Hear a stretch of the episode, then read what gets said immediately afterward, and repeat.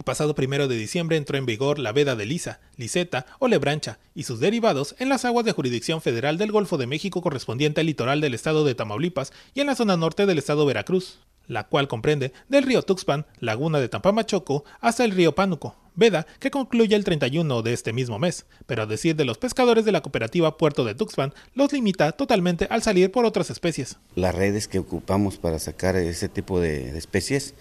pues realmente no nos invalida todo, porque al no al estar en veda, tanto la lisa como la lebrancha, pues nuestra gente pues, no sale a trabajar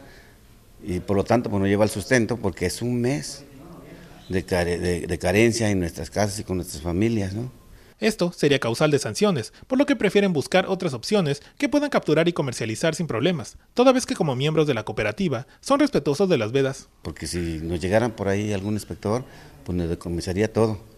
y realmente sería para nosotros un acabos en nuestras artes de, pesca y para nuestras familias. Citaron que fue un año difícil por las vedas, la baja producción y la falta de apoyos al sector, aunado a que a pesar de incrementarse el precio de los insumos, mantuvieron los precios accesibles de sus productos a fin de no afectar la economía familiar de los consumidores. Con información de Adriana Calau, Mega Noticias.